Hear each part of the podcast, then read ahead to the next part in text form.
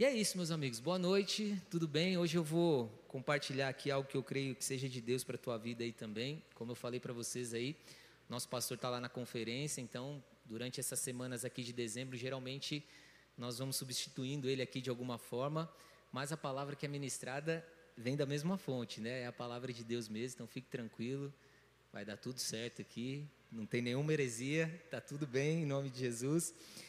E é com esse entendimento que eu queria que você abrisse lá no Evangelho de Lucas, capítulo 2. A gente vai ler uma passagem importante ali e eu queria compartilhar algo com vocês em nome de Jesus. Você que trouxe a sua Bíblia, abre lá. Você que não trouxe, pode acompanhar aqui pelo telão. Mas eu creio que tem algo importante para nós aqui em nome de Jesus. Evangelho de Lucas, né? segundo evangelho aí, eu costumo dizer que o evangelho é um só, né? Que ele foi escrito de formas diferentes ali por alguns autores, mas eles convergem ali em tudo que eles falam, exceto João que tem um, um lance diferente, tanto é que não é um, um evangelho sinótico aí, né? Que, enfim, deixe para a próxima aula do mergulhando, vai dar certo. Encontraram aí, pessoal? Você que não encontrou, pode acompanhar aqui. Nós vamos começar a ler já a partir do versículo 22, tá bom, Cris? E antes disso, eu queria orar com você mais uma vez, em nome de Jesus. Pai, nós entregamos aqui tudo que nós temos diante do Senhor, Deus. Não tem nada de bom em nós que possa, de alguma forma, te atrair por alguma capacidade nossa, capacidade humana. Nós somos totalmente dependentes do Senhor, Deus. Nós somos totalmente dependentes do Espírito Santo da verdade. Nós somos totalmente dependentes de tudo aquilo que Jesus Cristo fez por nós naquela cruz e nos reconciliou com o Senhor novamente. Então temos a certeza que tudo que vai ser falado aqui, Pai, precisa vir do teu coração em nome de Jesus. Então, aquilo que não é, aquilo que não for teu, aquilo que é só compreensão humana, somente uma opinião, que isso seja tirado em nome de Jesus, Pai. Nos dá objetividade, nos ensina a falar somente aquilo que o Senhor tem preparado de fato e que os teus lábios possam falar através das nossas vidas, como tem falado desde o início desse culto, com os louvores, com a adoração e que assim continue sendo em nome de Jesus. Espírito Santo, o Senhor tem liberdade aqui para falar ao nosso coração da maneira que te agrada, em nome de Jesus. Amém, gente? Glória a Deus. Então vamos lá, ó, capítulo 22 do Evangelho de Lucas vai contar, só para a gente contextualizar aqui, o momento que Jesus ele é apresentado no templo, né? Então, versículo 22 diz assim: Então chegou o tempo da oferta de purificação, como era a exigência da lei de Moisés. Eles tinham esse, esse rito, digamos assim, essa liturgia ao apresentar uma criança e chegou a vez de Jesus, né? Ali tinha nascido há poucos dias e ele precisava ser levado ao templo para ser apresentado, e isso consistia também no oferecimento de uma oferta de purificação, como eles chamavam. Continuidade aqui do 22 diz: Seus pais o levaram a Jerusalém para apresentá-lo ao Senhor, pois a lei do Senhor dizia: Se o primeiro filho for menino, será consagrado ao Senhor. Versículo 24 diz: Assim ofereceram o sacrifício exigido pela lei do Senhor, duas rolinhas e dois pombinhos. aí, versículo 25, se a sua Bíblia tem um título, vai falar assim: ó, a profecia de Simeão. E aqui acontece algo interessante que eu queria que você prestasse atenção também. Naquela época, vivia em Jerusalém um homem chamado Simeão. Ele era justo e devoto e esperava ansiosamente pela restauração de Israel. O Espírito Santo estava sobre ele e lhe havia revelado que não morreria enquanto não visse o Cristo enviado pelo Senhor. Nesse dia, o Espírito o conduziu ao templo. Assim, quando Maria e José chegaram para apresentar o menino Jesus ao Senhor, como a lei exigia, Simeão tomou a criança nos braços, louvou a Deus, dizendo: Soberano Deus, agora podes levar em paz o teu servo, como prometeste. Vi a tua salvação que preparaste para todos os povos. Ele é uma luz de revelação às nações e é a glória do teu povo Israel. Cara, isso aqui é algo muito importante em nome de Jesus. Fala de Cristo mais uma vez, que é o principal motivo, que é o objetivo, na verdade, da gente estar se reunindo aqui todas as quintas e domingos, da gente fazer tudo que a gente faz. Tudo que a igreja, de certa forma, realiza, tudo aquilo que Deus tem colocado no nosso coração, precisa estar relacionado a Jesus, precisa estar relacionado a quem Ele é e ao que Ele pode fazer. Tudo que passa disso é só um acessório que muitas vezes é até desnecessário, né? Eu não estou dizendo que tudo aquilo que a igreja faz, que não está falando diretamente de Jesus, tem que ser desconsiderado. Não é isso. Mas que Jesus não pode perder a centralidade de todas as coisas, isso é muito importante. Então você percebe que quando Jesus chega para ser oferecido ao templo, algo diferente acontece. Eu acredito que assim não acontecia com qualquer pessoa que chegava naquele templo, com qualquer menino primogênito que era oferecido. Porque Jesus é a maior importância do evangelho, digamos assim. E esse é um entendimento que não só a igreja precisa ter, mas você que, por exemplo, participa de um culto aqui hoje, entenda que a única razão de você estar aqui é porque Jesus, de fato, ele quer se revelar a você de alguma maneira. De alguma forma, ele quer falar algo ao teu coração. Então, mais uma vez eu digo a você, não é sobre o que a igreja tem para você, não é sobre que as pessoas, talvez, que vieram com você ao culto, te convidaram, ou de alguma forma é, é, te trouxeram para a igreja, de alguma maneira, querem transmitir para você. É algo daquilo que Jesus, de fato, ele quer falar com você. E aqui, olhando essa história toda, né, tendo Jesus como centro de todas as coisas, nós vemos a história desse homem chamado Simeão o nome dele já diz algo importante para nós, né? A, a, origem da palavra ali do nome Simeão vem de ouvir, de ouvido ou de ouvinte. Então isso é algo muito importante para nós nesse contexto, você vai entender mais para frente. Mas aqui a gente vê o exemplo de uma pessoa que era sensível às coisas que Deus estava fazendo e era sensível a todo o movimento de Deus na terra. Quando Simeão ele vai até o templo e ele se encontra com Jesus e ali ele se alegra porque Deus havia prometido algo para ele, dizendo que ele não morreria enquanto ele não visse a salvação de Israel, eu Salvador, que era o próprio Messias ali, Jesus, ele não morreria. Ele guardou aquela promessa no coração e acredito eu que ele viveu por aquilo. Tanto que a Bíblia fala nessa tradução aqui, por exemplo, que ele era um homem justo e devoto a Deus. Em algumas traduções, talvez a tua talvez fale dessa forma, dizendo que ele era um homem justo e temente a Deus, que são sinônimos também, é isso mesmo. Mas ele, além de tudo isso, ele é um homem que é um exemplo para nós de sensibilidade do Senhor. Então, quando ele vai até o templo, ele vai conduzido pelo Espírito Santo. Isso está escrito aqui naquilo que nós lemos, né? Versículo 27 de novo aqui, ó. Nesse dia, o Espírito o conduziu ao templo. Então, esse encontro de Simeão com Jesus não foi algo ao acaso, não foi uma coincidência, ele não estava passando por ali e de repente aconteceu. Isso era fruto de alguém que tinha um coração sensível às coisas de Deus. E esse é um bom exemplo para nós hoje.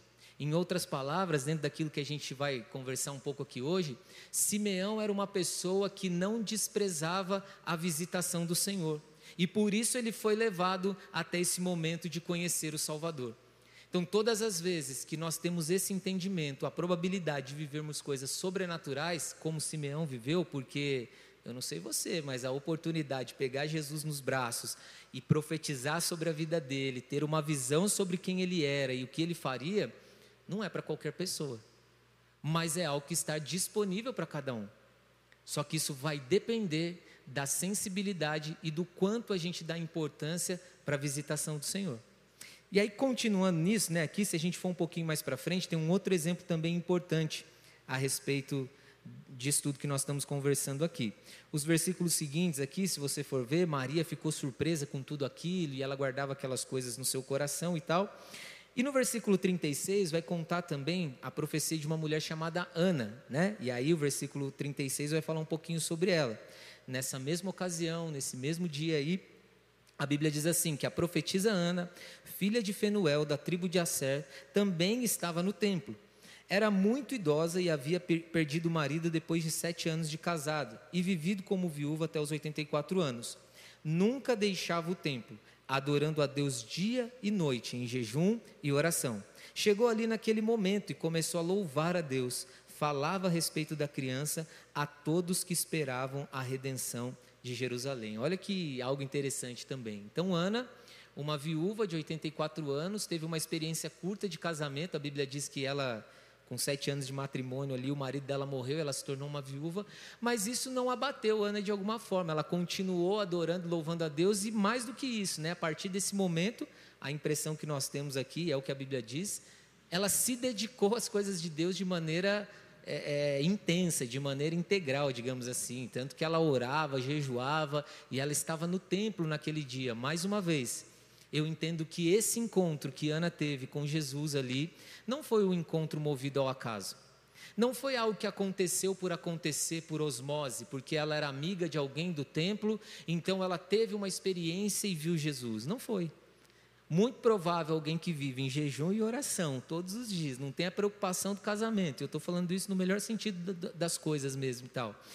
Era alguém que estava muito sensível também à voz do Senhor. Era alguém que também estava muito sensível àquilo que Deus estava fazendo naqueles dias. Não é coincidência, não foi um mero acaso. Eu olho isso com entendimento pessoal, talvez, de que isso foi um presente do próprio Deus para Ana, talvez ali, né? A gente não sabe quais eram as orações dela, se ela queria ver o Salvador também, como Simeão, enfim. Mas fato é que ela também, movida pelo Espírito de Deus, alguém que era sensível às direções de Deus, teve a oportunidade e ficou frente a frente com Jesus. Ah, mas ele era uma criança, um bebê, cara, não importa. Ele era extraordinário desde o seu nascimento. Estou falando da vida terrena dele aqui. Tanto que, como nós já falamos aqui em alguns cultos anteriores, né? Quando Maria visita Isabel e as crianças ainda estão no ventre, tanto Jesus no ventre de Maria, como João no ventre de Isabel, a Bíblia diz que quando eles se cruzam, a unção, o poder, que ele é o próprio Deus, né? Que habitava em Maria, fez chacoalhar e mexer o bebê no ventre de Isabel. A coisa era sobrenatural mesmo. Jesus é, é, era incrível na sua vida terrena e continua sendo, amém? Ele continua sendo Deus, ele é o mesmo ontem, hoje, sempre, enfim. Mas olha que coisa extraordinária, você está frente a frente com o Salvador da humanidade. E o mais legal, né? Eles entendiam tudo isso. Você vê que quando eles se encontram com Jesus, eles sabem exatamente o que aquele momento representa, eles sabem exatamente o que aquele momento diz, tanto que eles começam a profetizar e falar coisas específicas a respeito de Cristo. Mas, de novo, né? Eram pessoas sensíveis à direção de Deus. Em outras palavras, trazendo aqui agora para Ana, né, digamos assim, Ana também foi alguém que não desprezou a visitação do Senhor. Cara, e é exatamente sobre isso que eu queria conversar com você hoje. Sobre a importância da gente considerar e não perder a visitação do Senhor. Tem algo que tem incomodado meu coração nesses últimos dias e incomodado de forma pessoal mesmo, falando comigo de alguma forma que é a facilidade que nós temos de nos distrairmos no meio do caminho e é a facilidade que nós temos de não perceber mais o Senhor agindo ao nosso redor, perto de nós, através de nós e pelas nossas vidas. Isso que aconteceu com Simeão e com Ana acende um sinal amarelo para as nossas vidas muitas vezes, de parar e pensar e falar assim: cara, será que eu, de alguma forma, também tenho essa sensibilidade, minimamente falando, sobre aquilo que Deus está fazendo, sobre a forma como Ele está se movendo, sobre os momentos de visitação do Senhor que talvez eu não tenha aproveitado? E isso tem incomodado meu coração de alguma forma, que nós não podemos perder essas oportunidades, nós não, não podemos perder esses momentos em que o Senhor Ele se manifesta entre nós, em nós e no nosso meio. Ele está presente em todos os momentos. Ele é um Deus onisciente, onipresente. Ele está em todo lugar ao mesmo tempo, fazendo tudo e todas as coisas. E principalmente num momento como esse, por exemplo, porque onde duas ou mais pessoas se reunirem no seu nome, ele vai estar presente. E o quanto nós estamos sensíveis a tudo isso? O quanto nós estamos dando atenção e importância para essas visitações que o Senhor tem feito? Nós estamos vivendo um momento totalmente diferente na igreja, e eu não digo igreja bola de neve, eu não digo o evangelho de, de, de Mogi das Cruzes, ou o evangelho da nação brasileira, eu estou falando de um movimento de fato que Deus está fazendo em toda a terra, de coisas sobrenaturais e de visitações e manifestações do seu poder, que nós, de alguma forma, precisamos estar sensíveis a tudo isso, para que não corra o risco do momento em que Ele estiver passando por nós, se manifestando perto de nós, a gente não consiga percebê-lo. Então, quando eu vejo esses dois exemplos, quando eu olho para Simeão, quando eu olho para Ana, dá um temor no meu coração e eu falo assim: Senhor, não deixa que o Senhor passe por mim sem que eu te perceba de alguma forma. Eu não posso correr o risco de, de, de, ter o Senhor fazendo tantas coisas próximo, próximo a mim, ou de alguma maneira até pela vida de alguns amigos próximos, tudo, e eu perder aquela visitação de Deus. Eu não quero passar por essa situação. Se nós pegarmos aqui a Bíblia, nós poderíamos dar uma série de exemplos, né? A gente tem falado bastante do jovem rico, enfim, uma série de coisas que são exemplos ruins de pessoas que não aproveitaram a visitação do Senhor. Pessoas que tiveram a oportunidade de cruzar com Jesus, talvez como Simeão, talvez como Ana, mas que não aproveitaram aquela oportunidade e infelizmente perderam a visitação dele. Falei do jovem rico aqui, mas poderia falar um outro exemplo, talvez, é, aquela multidão que acompanhava a filha de Jairo lá, né? Não sei se você lembra da história, mas Jesus ele está caminhando na multidão e aí tem aquele momento em que uma mulher que sofre de fluxo de sangue toca nas suas vestes. Só que nesse período aí que está acontecendo tudo isso também, Jesus ele é interceptado ali por um, um, líder da sinagoga que corre até ele e fala assim, cara, minha filha morreu, tá ruim, tá doente e tal, e eu preciso que você vá até a minha casa. E enquanto eles estão tendo esse diálogo, a Bíblia diz que a filha dele morre, né? As pessoas ficam meio ali constrangidas de falar isso tudo e tal. Resumo, Jesus ele vai até a casa desse homem, porque ele acalma o coração daquele pai e fala assim: fica tranquilo, sua filha não morreu, não. Eu vou lá, mas está tudo bem, ela só dorme. E aí a Bíblia diz que quando Jesus chega na casa, tem muita gente lá já lamentando, chorando e tal, aquele negócio todo, porque a criança tinha morrido, enfim, aquela cena de novela mexicana. E aí Jesus entra, quando Jesus entra e fala que ela não está morta e que ela está dormindo, a Bíblia fala que a boa parte daquela multidão começou a zombar dele e a rir dele de alguma maneira. E aí, tanto que Jesus fala: dá licença, sai todo mundo, fica só eu aqui, e, e, os meus aqui, e o pai da criança, que nós vamos fazer algo sobrenatural aqui. E aí a Bíblia diz que Jesus fala aquela frase, né, que todo mundo conhece, talita cume, né, menina levanta e tal, e a menina acorda e já acorda varada de fome, procurando coisas para comer, simbolizando que ela tinha levantado de fato sadia, curada, totalmente livre daquilo que, que tinha causado mal para ela, enfim. E essas pessoas que estavam nesse momento eram pessoas que talvez também perderam esse momento de visitação do Senhor Jesus. Eles poderiam ter presenciado um milagre diante dos seus olhos, vivido uma situação extraordinária e sobrenatural, mas, por não entender a visitação do Senhor, eles zombaram de Cristo até. Ah, está de brincadeira. Então, nós podemos citar vários exemplos na Bíblia a respeito disso. Jovem rico, como a gente falou, essa questão da filha de Jairo, enfim, e alguns outros exemplos que a gente poderia puxar aqui. Mas um que eu queria compartilhar com você e que eu acho que tem a ver com aquilo que nós estamos conversando aqui hoje, está lá no Evangelho de João, se você for um pouquinho para frente, no capítulo 1, do versículo 6 em diante, que mostra mais uma vez um exemplo de insensibilidade em relação àquilo que Deus estava fazendo e de alguém e de pessoas e de um povo que perdeu a oportunidade e a visitação do Senhor. Então, Evangelho de João, é só você um pouquinho mais para frente aí. Capítulo 1, versículo 6, né? No versículo do 6 ao 12, vai falar algo interessante para nós. Se você não encontrou aí, pode acompanhar aqui. Então, falando a respeito de Cristo aqui novamente, né? João, ele, ele traz essa, essa, essa introdução primeiro, porque Cristo é o centro de todas as coisas, né? E aí no versículo 6 ele diz assim: E Deus enviou um homem, chamado João, para falar a respeito da luz, a fim de que por meio do seu testemunho todos crescem. Ele não era a luz, mas veio para falar da luz. Aquele que é a verdadeira luz, que ilumina a todos, estava chegando ao mundo. Então, Deus estava movendo algo na terra. O Senhor estava vindo. Coloque algo no teu coração, assim como ele veio, morreu, foi sacrificado, crucificado, ressuscitou, subiu aos céus, ele também voltará. E Deus está se movendo para que ele volte. Então, como naqueles dias, João Batista veio anunciando tudo isso, porque, como disse aqui no final do versículo 9, aquele que é a verdadeira luz ilumina todos estava chegando ao mundo. 10 se cumprindo agora, né? Veio ao mundo que ele criou, mas o mundo não o reconheceu. Veio a seu próprio povo e eles o rejeitaram. Mas a todos que creram nele e o aceitaram, ele deu o direito de se tornarem e serem chamados, né, de se tornarem, algumas traduções falam de serem feitos o filho de Deus. Olha que situação inusitada, né, se assim a gente pode dizer.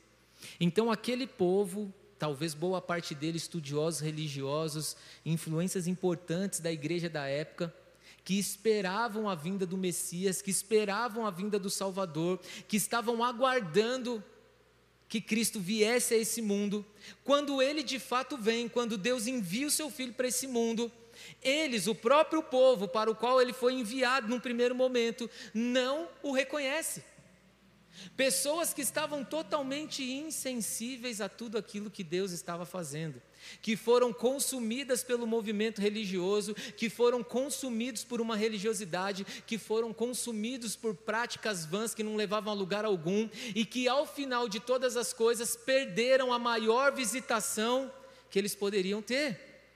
E, consequentemente, perderam a manifestação extraordinária do Filho de Deus nessa terra. Olha o perigo disso tudo. E mais uma vez, isso traz temor ao meu coração e eu acredito que ao seu também. Eu não posso, eu não consigo conceber a ideia de que nós, de alguma forma, possamos em algum momento cair nessa, nessa mesma situação. Mas aquelas pessoas caíram. E não eram qualquer, não eram quaisquer, quaisquer pessoas.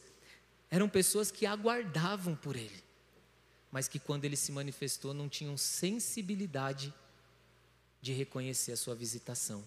E sabe por quê, cara? Porque ignorar aquilo que Deus tem feito começa a se tornar um padrão de comportamento. E quanto mais nós vamos fazendo isso, mais insensíveis nós vamos nos tornando. E aí é complicado, porque eu vou falar uma, uma questão, uma, uma palavra é, é contraditória aqui, Aí aquele risco da gente se tornar o crente mais cético da humanidade, da, da, da terra, ele é muito real. Porque conhecemos muito da Bíblia, entendemos muito a respeito da doutrina, mas já não temos a sensibilidade que vem do Espírito para reconhecer o que Deus está fazendo e para sentir e aproveitar a visitação do Senhor em nossas vidas. Eu não quero viver assim. Eu não quero viver dessa forma. Mas infelizmente nos dias de hoje nós estamos suscetíveis a isso. Ele tem se movido perto de nós, ele tem feito coisas próximos a nós, ele tem até feito coisas conosco, mas muitas vezes estamos tão agarrados em outras coisas, preocupados e distraídos com outras situações, que nós não percebemos a visitação dele. E sabe qual que é a maior consequência, dentre vários prejuízos que a gente pode falar a respeito de não perceber essa visitação do Senhor, mas a maior consequência que isso traz para nós, como cristãos ou como seres humanos mesmo, é que quanto mais a gente deixa de sentir essa visitação do Senhor e perceber o que Deus está fazendo, nós vamos nos tornando pessoas naturais e que vivem só pela lógica humana e que vivem de forma natural. Ainda que uma confissão firme que Cristo é o Senhor, ainda que talvez religiosamente reformados, convertidos ou protestantes, mas nos tornando a cada dia pessoas mais naturais do que o próprio incrédulo. E aí nós começamos a ver uma geração cética que ainda que tenha o conhecimento da palavra, que ainda que entenda o que Cristo é e o que ele veio fazer nessa terra, não consegue mais conceber a ideia do sobrenatural. Vive de uma forma natural, aonde tudo precisa de uma lógica, aonde tudo precisa de uma explicação, aonde tudo precisa de uma sintonia humana, para que aí então possa ser que aconteça. E está tudo errado. Isso é uma característica de pessoas que perderam a visitação do Senhor e por isso vão construindo a vida delas e por isso vão construindo algo até disfarçado de coisas de Deus, mas construindo isso somente na realidade no plano natural. E isso vai se arrastando para uma série de áreas da nossa vida. Então, quando nós perdemos a visitação do Senhor, quando nós fazemos desse comportamento uma regra, infelizmente, e a gente vai ignorando aquilo que Deus vai falando conosco, aquilo que Ele tem feito, as palavras que Ele tem falado ao nosso coração. Não pode ser coincidência você ouvir a mesma coisa em três, quatro lugares diferentes. Mas nós estamos tão é, enraizados nessa cultura do natural, do lógico, do racional, porque eu não posso ser alguém que olha o sobrenatural e o mundo espiritual de forma diferente, que vamos perdendo a visitação do Senhor. E aí vamos virando pessoas naturais. E isso vai se arrastando para outras áreas das nossas vidas, como nós comentamos aqui. E aí você começa a ser alguém natural no seu casamento também. Não deu certo, separa, está tudo bem, vamos embora. Crente, Aí você começa a arrastar isso para a sua vida devocional. Não, esse negócio de oração, leitura da palavra, jejum, não é bem assim, né? Porque veja bem, se você pegar cético, traz para a vida pessoal as consequências de alguém que não consegue mais sentir a visitação do Senhor. E aí tudo vai tendo que ter uma lógica humana para que então tenha algum fundamento.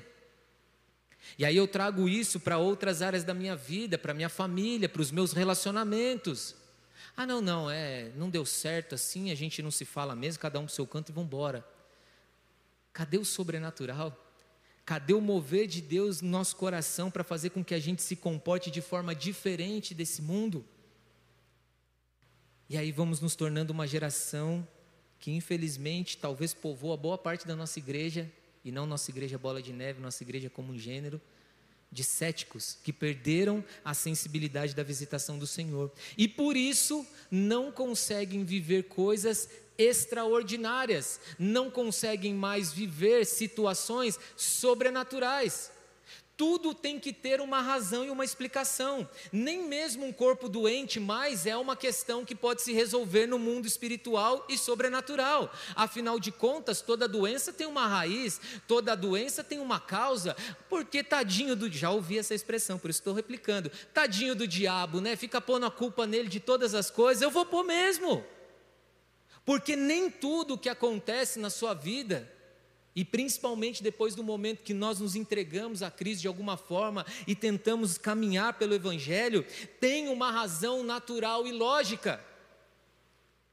Muitas coisas que acontecem conosco acontecem no campo do sobrenatural. Nem sempre a doença que você está enfrentando é só uma consequência dos seus maus hábitos alimentares, mas pode ser também. Mas pode, que ser, mas pode ser também um ataque das trevas em relação à sua saúde para te parar em relação àquilo que Deus tem preparado para a tua vida. E se você despreza a visitação do Senhor e começa a tratar tudo de uma forma natural, nem orar por isso, mas você ora, porque você acha que não tem necessidade verdade. E é por isso que temos muitos entre nós fracos e doentes. Não é que Deus parou de fazer as coisas. Não é que o Senhor daquela época, Jeová Rafá, porque antigamente nós tínhamos esse conhecimento a respeito de Deus, ele não tinha um nome específico no bom sentido, ele era reconhecido pelos seus atributos, ele não parou de curar. Não é porque Cristo veio a esse mundo e glória a Deus por isso, e ressuscitou e nos deu salvação e vida eterna, que Ele parou de curar, que Ele parou de libertar. Nem tudo que você está enfrentando é problema emocional como você pensa. E é por isso que talvez você tenha tomado tantos remédios que não estão te levando a lugar algum. Porque quando nós perdemos a visitação do Senhor, e fazemos desse comportamento um padrão, a tendência de viver pelo natural é muito grande. E aí nós começamos a imaginar que tudo se resolve também de forma natural e não. Tem muita coisa que você só vai resolver quando você entender que a visitação do Senhor ela é para ser notada e você precisa aproveitar esses momentos para então discernir no mundo espiritual e de forma sobrenatural muitas coisas que acontecem na tua vida. E isso não é só desse lado, digamos assim, negativo das coisas. Isso também em lados positivos. Se nós não temos a sensibilidade de aproveitar a visitação do Senhor e tudo que Ele tem feito perto de nós, porque Deus está se movendo, eu tenho essa sensação clara de que Deus está fazendo muitas coisas. Nós começamos também a parar de experimentar milagres e coisas sobrenaturais que Ele pode fazer, por exemplo, na nossa finança. É aquele negócio que você não entende, você está ali todo endividado, lascado, a coisa está ruim, não sei o quê, e de repente Deus vai lá e muda tudo. Só que se você não percebe a visitação do Senhor, você fica tentando resolver tudo com matemática. Que 2 mais 2 é 4, e aí se eu tirar daqui vai sobrar ali, aí eu faço isso e faço aquilo, e no final nós estamos como aquela expressão bíblica mesmo, né? Juntando os nossos recursos num saquetel furado, porque parece que quanto mais eu trabalho, mais eu ganho, mais eu gasto.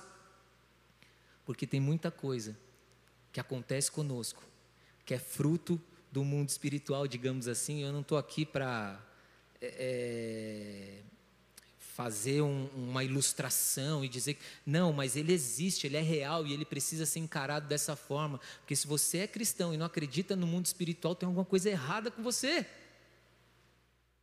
E nem tudo você vai resolver na força do teu braço. E eu vou ser bem sincero com você, pelo menos é o meu caso, 90% das coisas que eu preciso resolver não se resolvem na força do meu braço é porque de alguma forma a gente falou com Deus, a gente orou e Ele vai lá e faz o sobrenatural. Você não está esperando, de repente você está ali, mas acontece.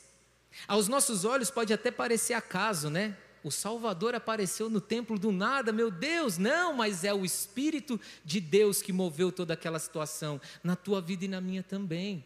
Por isso que hoje o que eu gostaria de compartilhar com vocês é exatamente isso: não perca a visitação do Senhor. Não perca aquilo que Ele tem feito perto de você, coisas que Deus tem falado ao teu coração, quando você vem à igreja, quando você liga o rádio, quando você chega no trabalho. Deus está tentando falar com você de alguma forma, se movimentando ao seu redor, mas existe algo tão cético dentro de você que você diz: não, se Deus quiser falar comigo mesmo, vai ser assim. Por quê? Nós precisamos entender que ainda que somos filhos amados, que sejamos filhos amados, queridos, que recebemos do Senhor o maior dos benefícios, que é a reconciliação com Ele, a ordem não mudou. Ele continua sendo Deus e eu continuo sendo servo. Eu continuo ouvindo o que Ele fala e acreditando, ainda que para mim aquilo pareça algo sem sentido. Voltando nesse exemplo de João, a gente pega um povo que estava aguardando o Messias, mas eles se distraíram com tantas coisas no meio do caminho, como eu disse aqui, que quando ele chegou eles não o reconheceram. E eles continuaram vivendo de forma natural. Por quê? Porque na cabeça deles, o Messias ele ia vir para estabelecer um reino, mas não nos céus, na terra. Eles queriam um líder político, eles queriam alguém, eles queriam alguém que viesse para a nação deles lá na época, arrebentasse com tudo, agora eles vão ver esses opressores e tal, e ele vai ser o nosso rei, nós vamos reinar aqui. Confundiram tudo, porque eram pessoas naturais. Eles estavam achando que o cumprimento daquilo que Deus havia falado ia se cumprir de forma natural. Eles não estavam esperando um Messias, eles estavam esperando um líder natural, humano. Mas Jesus não saiu do seu propósito. E eles se decepcionaram com isso. Talvez eles não estavam esperando alguém que viesse de Belém, uma cidade insignificante. Nossa, mas desse jeito, o filho do carpinteiro, ah, não dá, né? Meu Salvador é diferente, né? Meu Salvador é coach.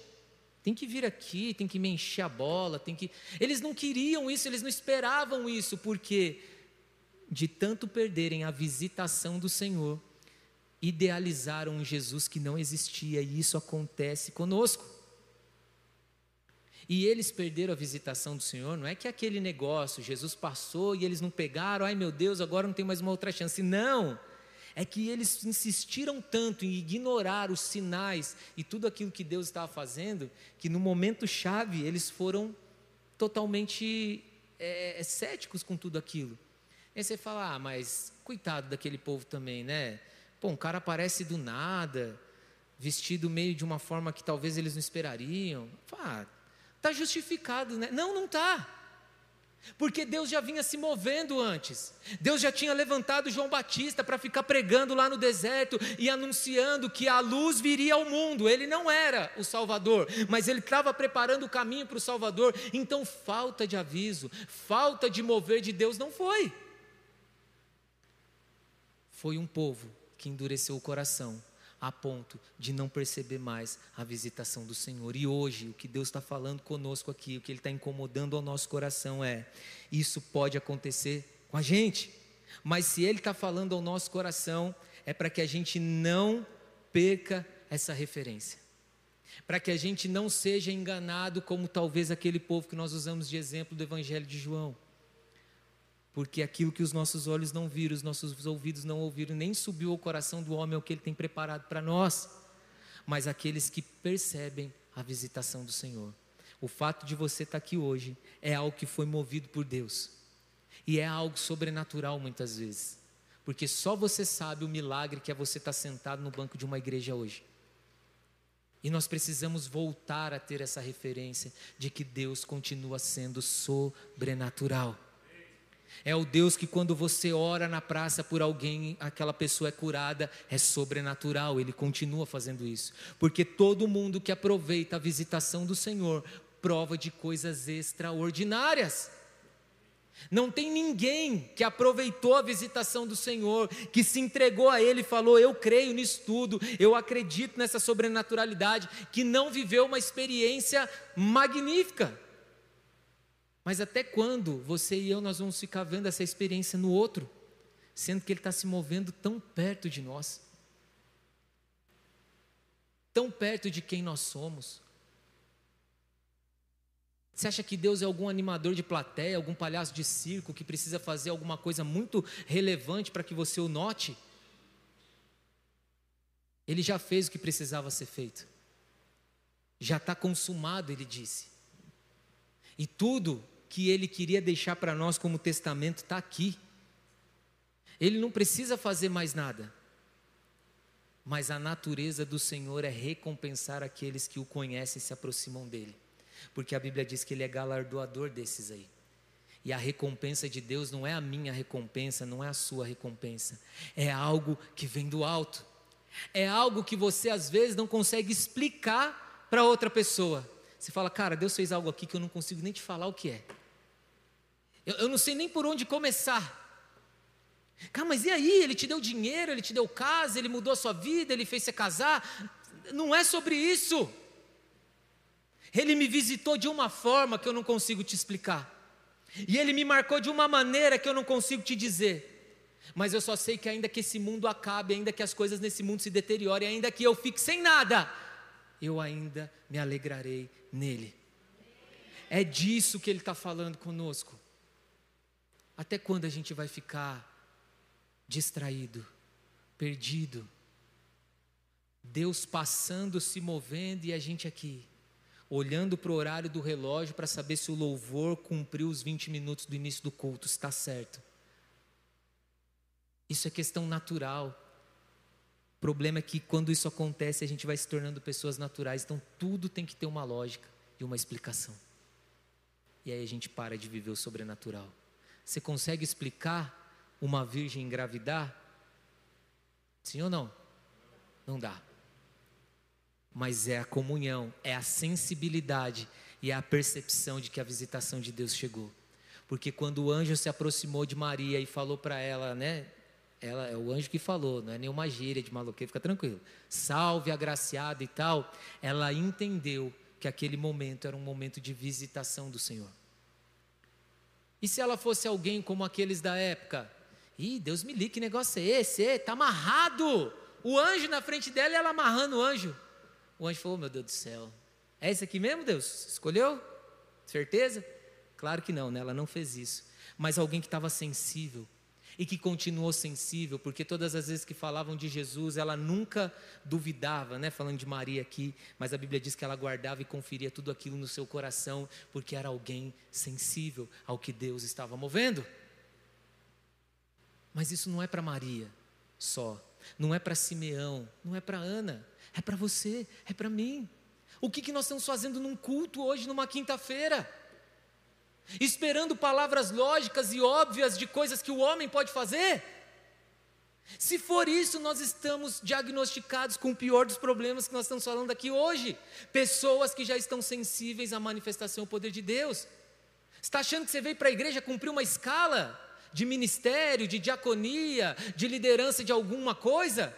Você acha mesmo que Deus te trouxe à igreja só para isso?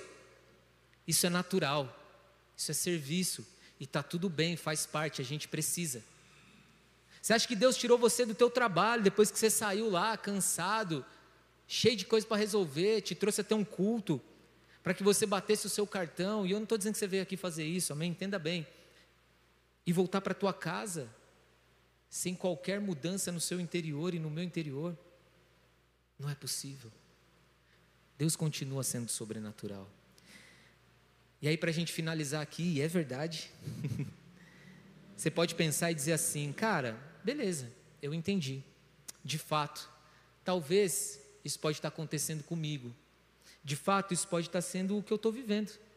Realmente, eu estou sendo uma pessoa extremamente natural. E olha que eu sou crente, eu conheço a Bíblia. Mas agora, para mim, tudo tem que ter uma lógica e tal. Isso, como a gente está dizendo aqui hoje, pode ser característica de alguém que está perdendo a visitação do Senhor. Mas esse não é o plano dele para nós. Deus ele quer ser notado. E não é porque ele tem carência emocional e ele precisa de atenção. É porque todo aquele que cruza com ele, que se encontra com ele, que tem uma experiência com ele, fica transformado. E aquilo enche tanto o ser humano, aquilo muda tanto a vida de uma pessoa, que ele começa a fluir de nós, como nós temos falado nos últimos cultos, e você vai derramando dele para todo lugar que você vai. E aí você pergunta, beleza, e o que, que eu faço para não perder essa visitação? O que, que eu faço então para que eu não seja talvez como aquele povo de João, que era o povo para o qual Jesus tinha sido enviado, mas quando ele chegou não percebeu? Porque, como eu disse para você, assim como ele veio naquele dia, ele vai voltar. E quem eu sou nesse momento? Quem ele vai encontrar aqui? um monte de crente ou de simpatizantes da causa cristã intelectual, cheio dos seus pontos e argumentos, mas que não vivem a sobrenaturalidade daquilo que Deus é, dos milagres, das maravilhas. Tudo é questionável. O testemunho é, mas não é bem assim, não. A pessoa contou lá, mas ah, isso aí acontece com todo mundo. Os sinais e maravilhas que Deus faz, de repente, no meio do povo, ah, isso aí eu não acredito, isso é enrolação e não sei o quê. Ah, isso aí. Não... Até quando a gente vai ficar assim? Ah, porque a conversão do fulano e tal, hum, ah, será que converteu mesmo? Olha o nível de falta de sensibilidade daquilo que Deus está fazendo, que nós temos vivido, a ponto de questionar a conversão dos outros só porque ele não se tornou um crente no formato que eu idealizei que ele precisa ser. Ah, né, isso é muito escandaloso, isso aí grita demais, isso aí, né? Isso não tem nada de Deus, não. Quem somos nós? de ficar julgando um ao outro dessa forma. Ele talvez está vivendo experiências com Deus que você, em todos os seus anos de pós-doutorado em Evangelho, não viveu, porque é alguém que se dispôs a estar sensível ao Senhor. E aí você fala: como é que eu faço isso então? Aí a gente volta para o nosso texto lá de início, que é Lucas de novo, né? Capítulo 2, para encerrar de fato mesmo.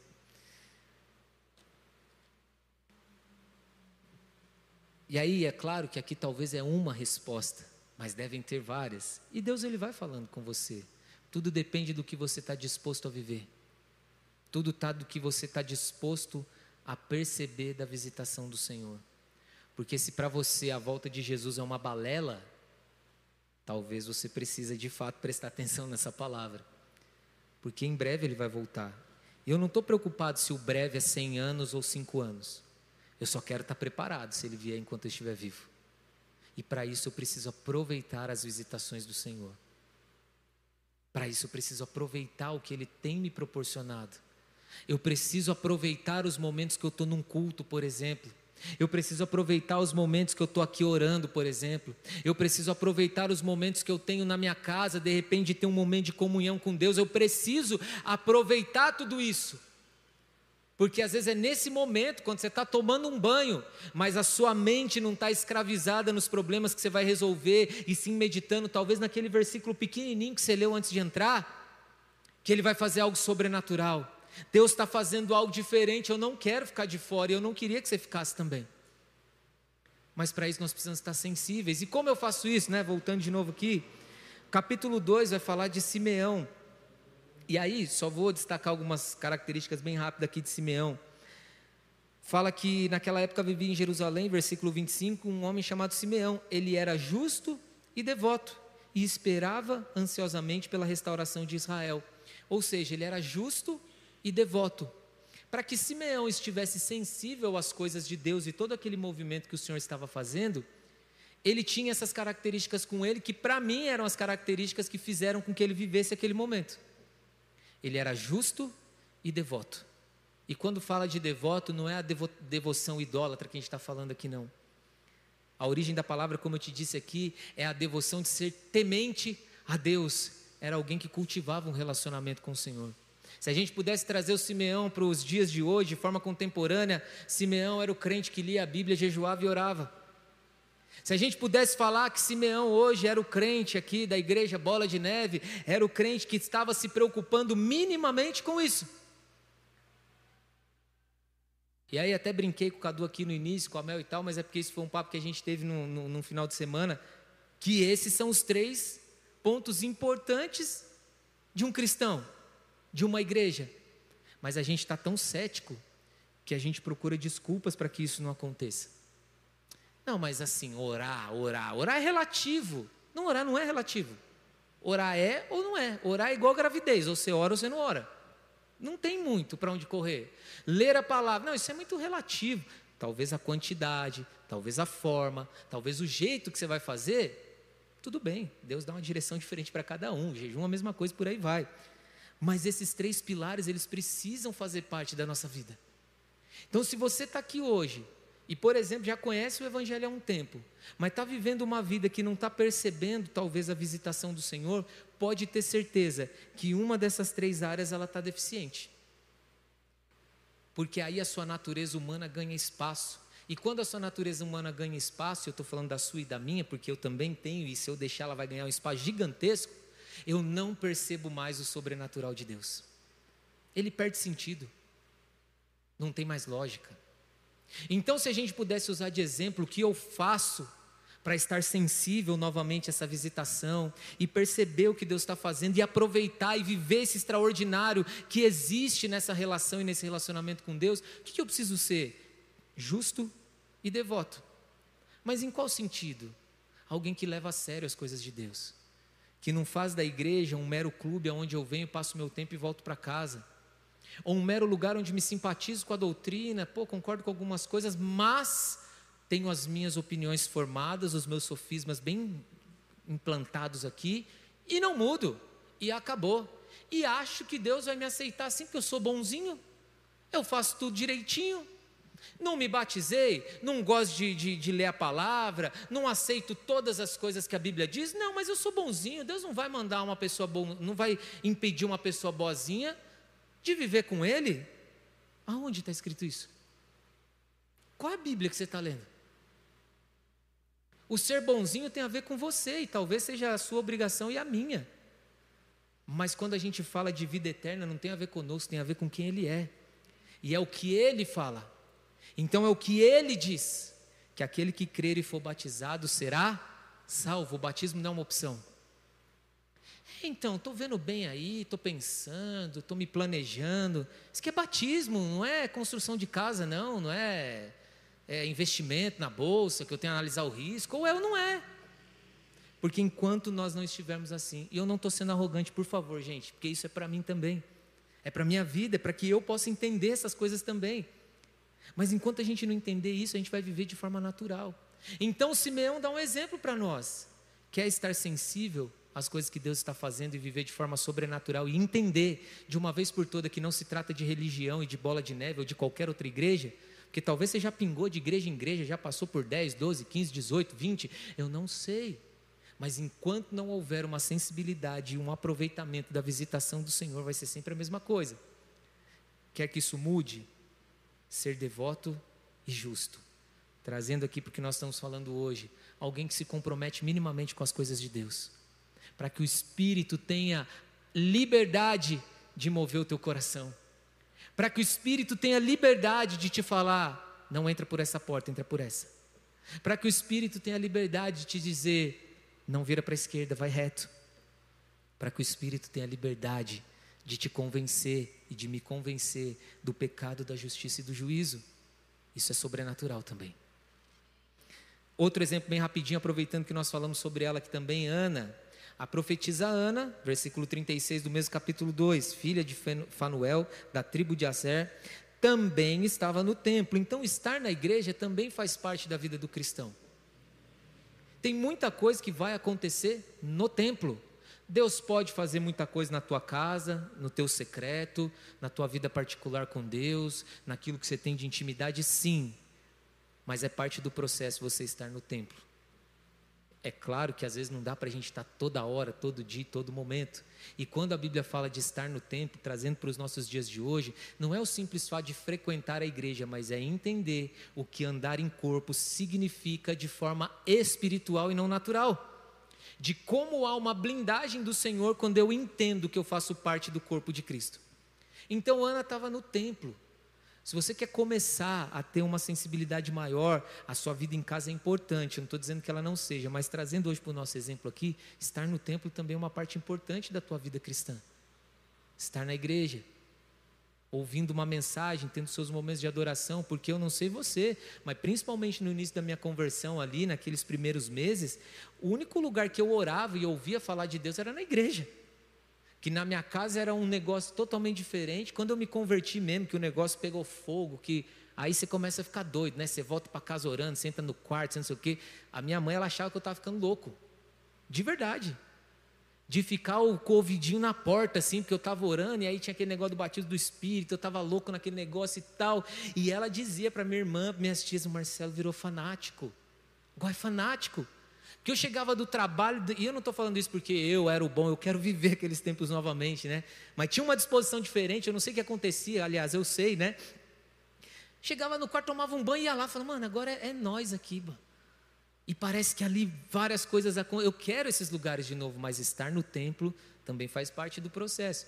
E aí a Ana, falando dela, né, ela estava no templo e tudo, era muito idosa e vivia e, e havia perdido o marido depois de sete anos de casado. Então, imagina você projetar um casamento, porque casamento é algo sério, e você projeta um casamento, a gente tem ali os nossos futuros noivos, na verdade são noivos já, vão se casar agora, em breve.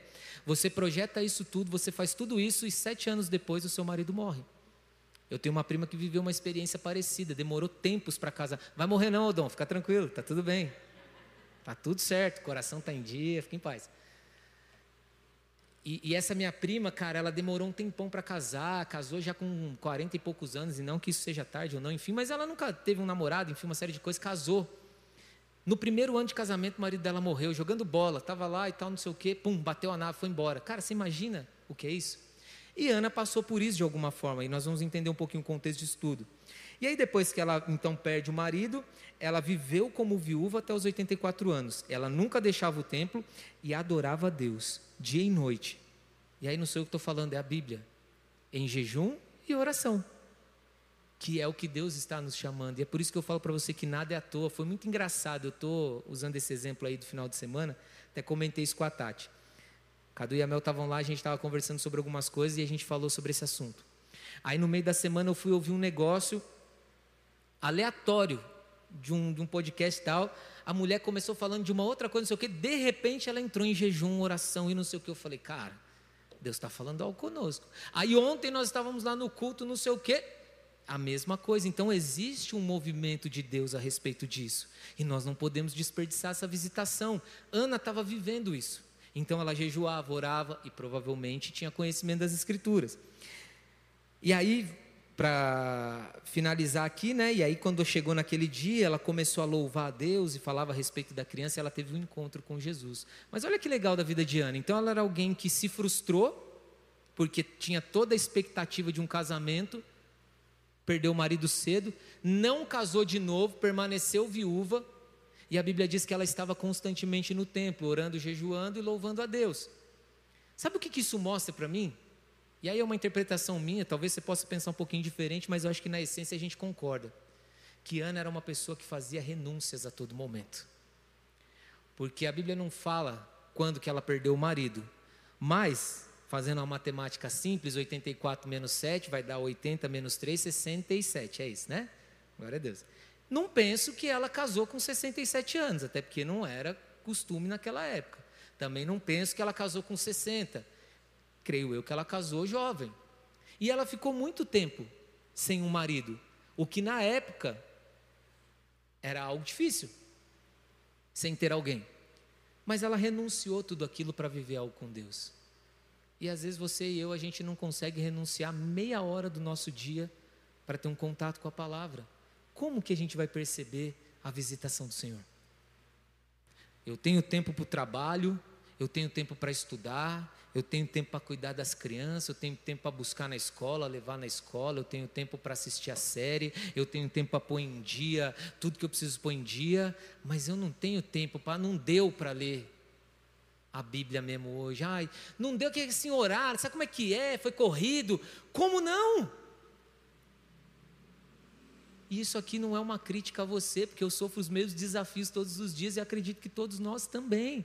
Mas para que a gente não perca a sensibilidade da visitação do Senhor, isso vai exigir de nós, em muitos momentos, uma certa renúncia. Algo que eu preciso abrir mão. Não vou assistir o jogo do Corinthians, do Corinthians não, do Santos, né? O Santos está feliz. Desculpa o Santismo, vamos lá. De palmeirense nós não vamos falar aqui hoje. Não vou, vou pegar esse tempo que eu gasto com isso e vou pegar pelo menos uma parte dele e vou me dedicar a Deus. Aí nós vamos começar a ficar sensíveis. Aí a nossa natureza humana ela vai começar a perder força. E Deus vai conseguir falar conosco, vai conseguir se fazer notável, vai conseguir mostrar que Ele está nos visitando. E a hora que nós começarmos a entender isso e sentir esse movimento que Deus está fazendo e aproveitar a visitação do Senhor, é também o momento em que a gente começa a viver o sobrenatural. É a hora que você começa a provar de coisas que você não consegue nem explicar mais. É a hora que aquela cura que você imaginava que nunca ia conseguir, ela vem. É aquele momento que você tem a restauração plena do teu casamento que você não tinha mais chance, mas jeito de, de, das coisas acontecerem e você vê Deus fazendo algo sobrenatural. É ali na sua vida financeira, quando você está ali curtindo a, a, aquilo que Deus está fazendo, mas está vivendo uma dificuldade nessa área da tua vida, de repente Deus vem e traz uma oportunidade que você não merece, que você não tinha condições humanas de receber, e Ele vem e resolve tudo. Você fala, Deus, obrigado. É o sobrenatural. É a hora que você está ali fazendo a sua oração no teu quarto e de repente o Senhor invade aquilo tudo e começa a te visitar de uma forma sobrenatural. É assim que Ele nos chamou para viver. É dessa forma que Ele nos convocou para estar diante dEle. Porque não tem a ver com a religião evangélica protestante, reformado, é, é pentecostal, calvinista, arminiano. Não tem a ver com isso. Tem a ver o quanto eu percebo a visitação do Senhor. E Ele está aqui. Mas não é porque eu estou criando atmosfera, eu criei atmosfera. Deus veio por causa. Não tem nada a ver com a gente. É porque a promessa dele é verdadeira. Ele prometeu para Simeão que ele não morreria enquanto não visse o Salvador e ele cumpriu. E ele prometeu para nós que onde duas ou mais pessoas estiverem reunidas no seu nome, ele estaria presente. Então ele está aqui. Agora a decisão de aproveitar essa visitação do Senhor é sua porque eu vou aproveitar a minha. Queria que você ficasse de pé em nome de Jesus. Enquanto a gente estiver adorando a Deus aqui através dessa canção, eu queria que você aproveitasse a visitação do Senhor nesse lugar, porque eu creio que Ele está aqui em nome de Jesus. E eu creio que Ele quer fazer coisas sobrenaturais. Em qual área da tua vida você precisa de um milagre? Em qual área da tua vida você precisa viver algo novo? Entrega esse caminho ao Senhor, confia nele, o mais Ele vai fazer. Ele está nos visitando, Deus está se movendo perto de nós. E acima de tudo que Ele pode fazer por nossa vida de maneira pessoal, existe algo muito importante, que não dá tempo da gente falar tudo aqui, mas é a volta dele para essa terra. E quando ele voltar, que ele possa nos encontrar, olhar para mim e para você e dizer: Vem, filho amado, entra aqui no descanso, na alegria do teu Senhor. E que Ele não olhe para nós e diga: se aparte de mim, porque eu nunca vos conheci. Porque toda vez que eu passei por você, que eu visitei o povo, que eu visitei as pessoas, você ignorou quem eu era. Então, quem não te conhece hoje sou eu. E não é porque ele ficou magoadinho e está triste com você, mas é porque é o que a palavra de Deus nos ensina. Achega-te a mim e eu me achegarei a vós. Invoca-me e eu te ouvirei. Buscar-me-eis e me achareis quando me buscar de todo o coração. Buscar ao Senhor enquanto há tempo. Se ele diz isso, se as profecias lá atrás falavam a respeito disso, é porque vai chegar um momento, e eu não acredito que ele é agora, que é o hoje, que é este momento, que é amanhã, mas vai chegar um tempo em que as pessoas vão buscá-lo e não vão encontrá-lo mais. Mas nesse dia, eu não sei você, eu não quero estar por aqui mais. Então esse é um momento para você fazer a tua oração.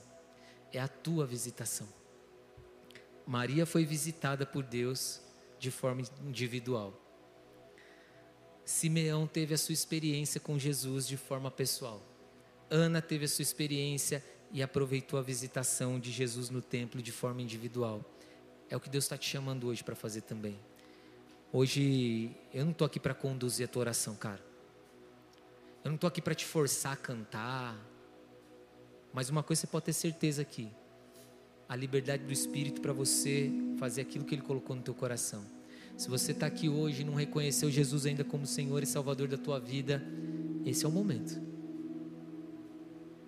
porque essa decisão é o que vai fazer você entender a visitação do Senhor. Quantos apelos você já passou? Quantas pessoas já falaram isso com você? Quantas pessoas já disseram que é importante que você reconheça Cristo de forma pública e entregue sua vida a Ele? Poxa, muitas pessoas. Até quando Ele vai ficar te visitando e você vai ficar ignorando? É a hora de você mudar de pensamento, de quebrar esse sofisma que se formou na sua cabeça, a fortaleza na sua mente. De que, ah, eu acho que não precisa. Volto a dizer, por mais amados que nós sejamos, Ele continua sendo Deus. E se Ele disse que todo quanto receber foi dado a Ele o poder de ser feito, chamado Filho de Deus, é porque é desse jeito que as coisas funcionam. Então aproveita esse momento também, se você não fez essa oração, para fazer isso em nome de Jesus. Amém? Feche seus olhos.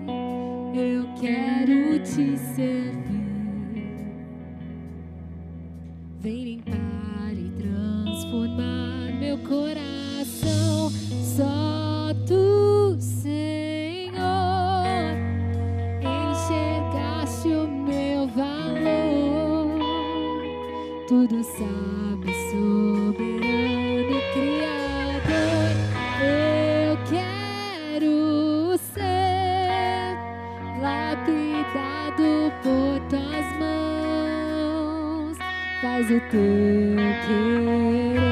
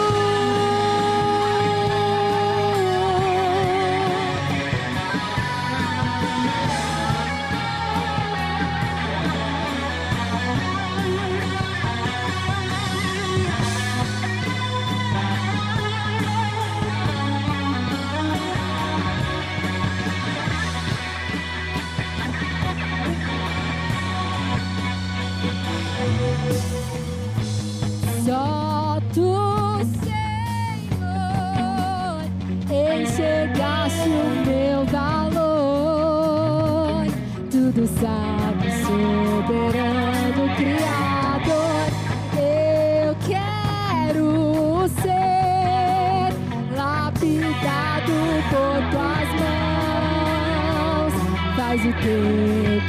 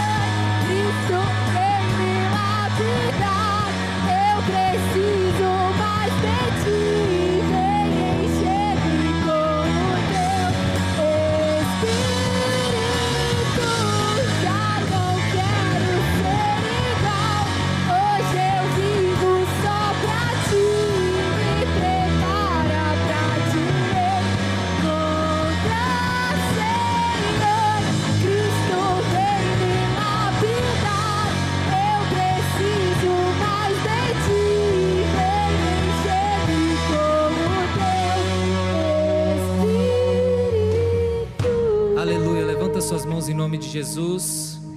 Que o amor de Deus Pai, a graça de Cristo Jesus e a consolação do Espírito esteja sobre a tua vida desde agora e para sempre. Que nós possamos viver tudo aquilo que Deus está fazendo nessa nação, nessa terra, em nome de Jesus. Senhor, que a gente não fique de fora da tua visitação. Nós queremos provar dela todos os dias das nossas vidas, em nome de Jesus. Aplauda Jesus mais uma vez. Glória a Deus. Aleluia. Você que entregou sua vida a Jesus Cristo e de repente você fala assim, mas como que eu faço isso? Simples. Aí no teu lugar mesmo você pode orar e dizer, Senhor, hoje, a partir de hoje, eu entrego a minha vida ao Senhor e a partir de agora, o Senhor é o meu Senhor e Salvador. Eis-me aqui. Se você fez uma oração nesse sentido, se você se entregou dessa forma, amém. Ele te recebeu. E se você fez essa oração entregando sua vida a Jesus, no final do culto, procura nossos amigos do Boas-Vindas aqui. Temos o Lucas de um lado, a Stephanie do outro. Deixe seu contato com eles, eles vão te ajudar ali pegando suas informações. Só para te explicar como a igreja funciona, o que, que a gente faz fora dos horários de culto, quais são as, as coisas que nós fazemos aqui como corpo de Cristo de fato também, além do culto. Mas não vá embora sem falar com eles em nome de Jesus, não. Se você está vindo aqui hoje pela primeira vez, também convido você a deixar o seu contato lá com eles para você receber a programação da igreja. E é isso, pessoal.